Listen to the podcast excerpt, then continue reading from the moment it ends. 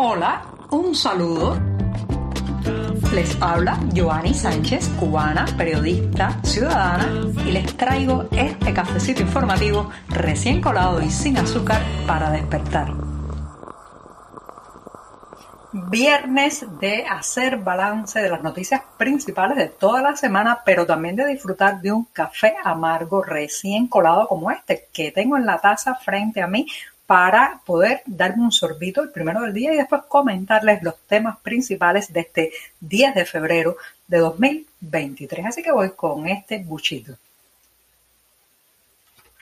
Después de este cafecito sin una gota de azúcar, les comento que ayer recibimos con alivio y felicidad la noticia de que el régimen nicaragüense de Daniel Ortega había escarcelado a 222 opositores que estaban considerados presos políticos, estaban en las cárceles nicaragüenses y fueron pues condenados al destierro forzado, fueron subidos a un avión y eh, enviados a territorio de Estados Unidos. Esto por un lado, claro, pues significa un respiro para esas familias, esos amigos, esos conocidos que estaban en vilo pensando cómo cómo eh, la estaban pasando sus parientes, sus amigos dentro de esas prisiones que son además prisiones de las que se sabe que se cometen torturas, que se cometen presiones y todo tipo de daño al recluso, mucho más si se trata de un prisionero político. Por un lado, alivio, felicidad. Yo conozco a algunos de esos opositores escarcelados y por ello me sentí eh, con una gratificación enorme de que pudieran volver a abrazar a sus familias. Ahora bien, esto abre la interrogante de si estará cocinándose algo similar en Cuba. Ya saben que tenemos un serio problema dentro del país de presos políticos. Las organizaciones eh, independientes calculan que en la isla hay más de un millar, más de mil personas tras las rejas por expresar su opinión, por manifestarse en la vía pública, por ejercer algún tipo de oposición política. Por tanto, los números son mucho más complicados en el caso cubano, pero ojo, eh, se trata de una dictadura, de un régimen que es experto en utilizar a las personas, a los ciudadanos, a los seres vivos como eh, carta de cambio para lograr prebendas, beneficios y también gestos diplomáticos. No olvidemos que eso fue lo que ocurrió con los eh, condenados en la Primavera Negra de 2003, que por cierto se está cumpliendo este año, 20 eh, años, dos décadas de ese zarpazo represivo.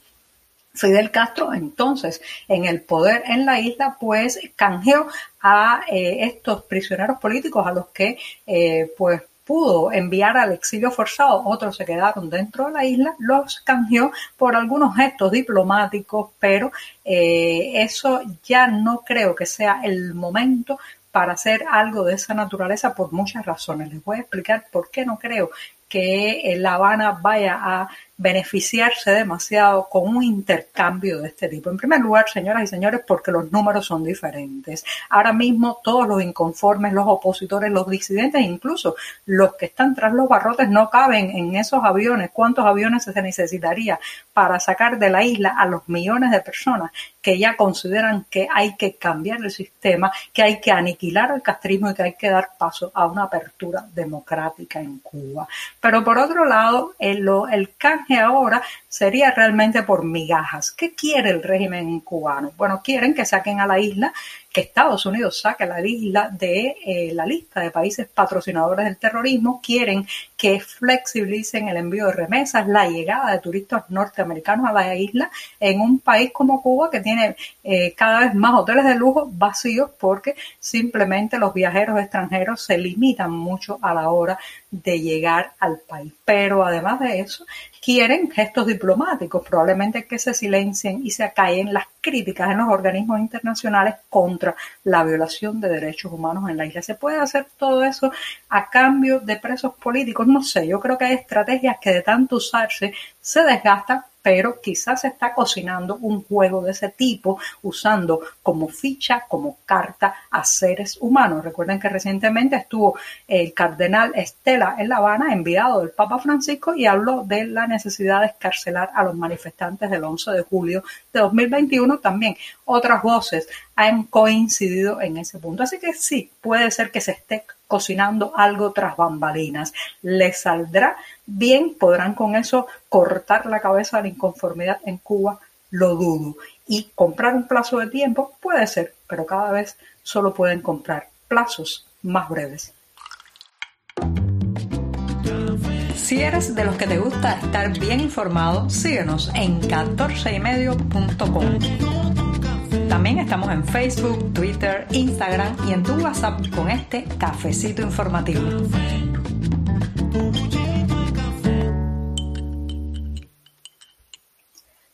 Todo indica que el incendio forestal de grandes proporciones que ha estado durante más o menos dos semanas en un área montañosa del municipio Mayarí, esto es en la provincia de Holguín, ha podido ser controlado. Esto es lo que ha informado la prensa oficial y según especialistas de eh, este tema de los incendios forestales, el área se mantiene bajo observación estricta y eh, pues ha causado daños severos este siniestro que reitero comenzó el pasado 26 de enero. ¿Pone esto un alivio? ¿Pone esto una pausa a este tipo de sucesos lamentables? Bueno, pues yo creo que no. Todo indica que vamos a tener unos meses bien complicados con eh, la posibilidad de este tipo de incendios porque las precipitaciones son muy escasas, la hierba, el pasto y parte de la zona boscosa cubana están muy secas y además, bueno, pues están también las imprudencias humanas que se suman a todo esto. Por el momento parece ser que en Mayari han logrado controlar el incendio. Esto es lo que dice la prensa oficial y habrá que cotejarlo también con las imágenes de satélite donde hace unos días se veía de manera bastante alarmante este incendio en Mayarí, Holguín. En días pasados les comentaba en este programa sobre Camagüey, esa provincia en el centro de la isla que hasta hace muy poco apenas aparecía en las noticias, digamos en la crónica roja cubana, porque se trata de un territorio donde, bueno, pues no es común que ocurran este tipo de incidentes violentos, agresivos y que le cuesten la vida a las personas estas agresiones. Bueno, pues lamentablemente se ha sumado un nuevo caso a lo que ya viene siendo una saga de violencia, agresiones y eh, pues hechos vandálicos y delictivos en las calles camagüeyanas porque las autoridades cubanas han tenido que confirmar lo que ya, lo que ya las redes sociales estaban diciendo, pero ahora es que sale, digamos, la nota del Ministerio del Interior que confirma el hallazgo del cadáver de Guperto Rafael Cánovas Adán, un señor, un taxista camagüeyano de 72 años que estaba desaparecido desde el pasado 3 de febrero. La familia temía lo peor porque se trataba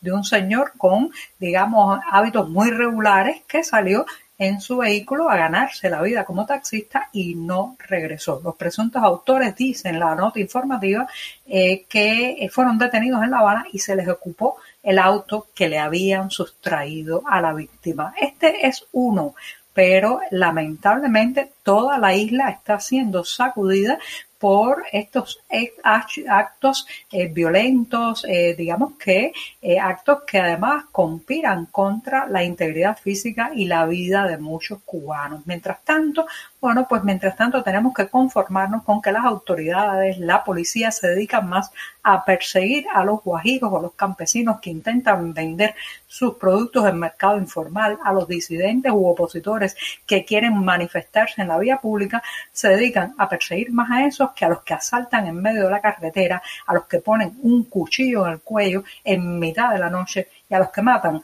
a personas como Cuperto Rafael Cánovas. El programa de viernes se termina y la semana informativa también en este podcast, pero me voy a despedir con una sugerencia porque justamente hoy, 10 de febrero, se estará presentando la segunda edición de un libro que promete, promete mucho. Con el título de Cubanos, un épico viaje, se trata de la segunda edición de este volumen que recoge una colección de ensayos de 32 renombrados académicos, historiadores, también hay periodistas y profesionales de los medios de comunicación que documentan nada más y nada menos que la historia de Cuba antes de 1959. Esto tendrá lugar el lanzamiento de este volumen Cubanos, un viaje épico o un épico viaje en la ciudad de Miami, Estados Unidos y los detalles como siempre, en la cartelera del diario digital 14 y medio. Solo les adelanto que también narra la experiencia de los exiliados de la isla en ámbitos como los negocios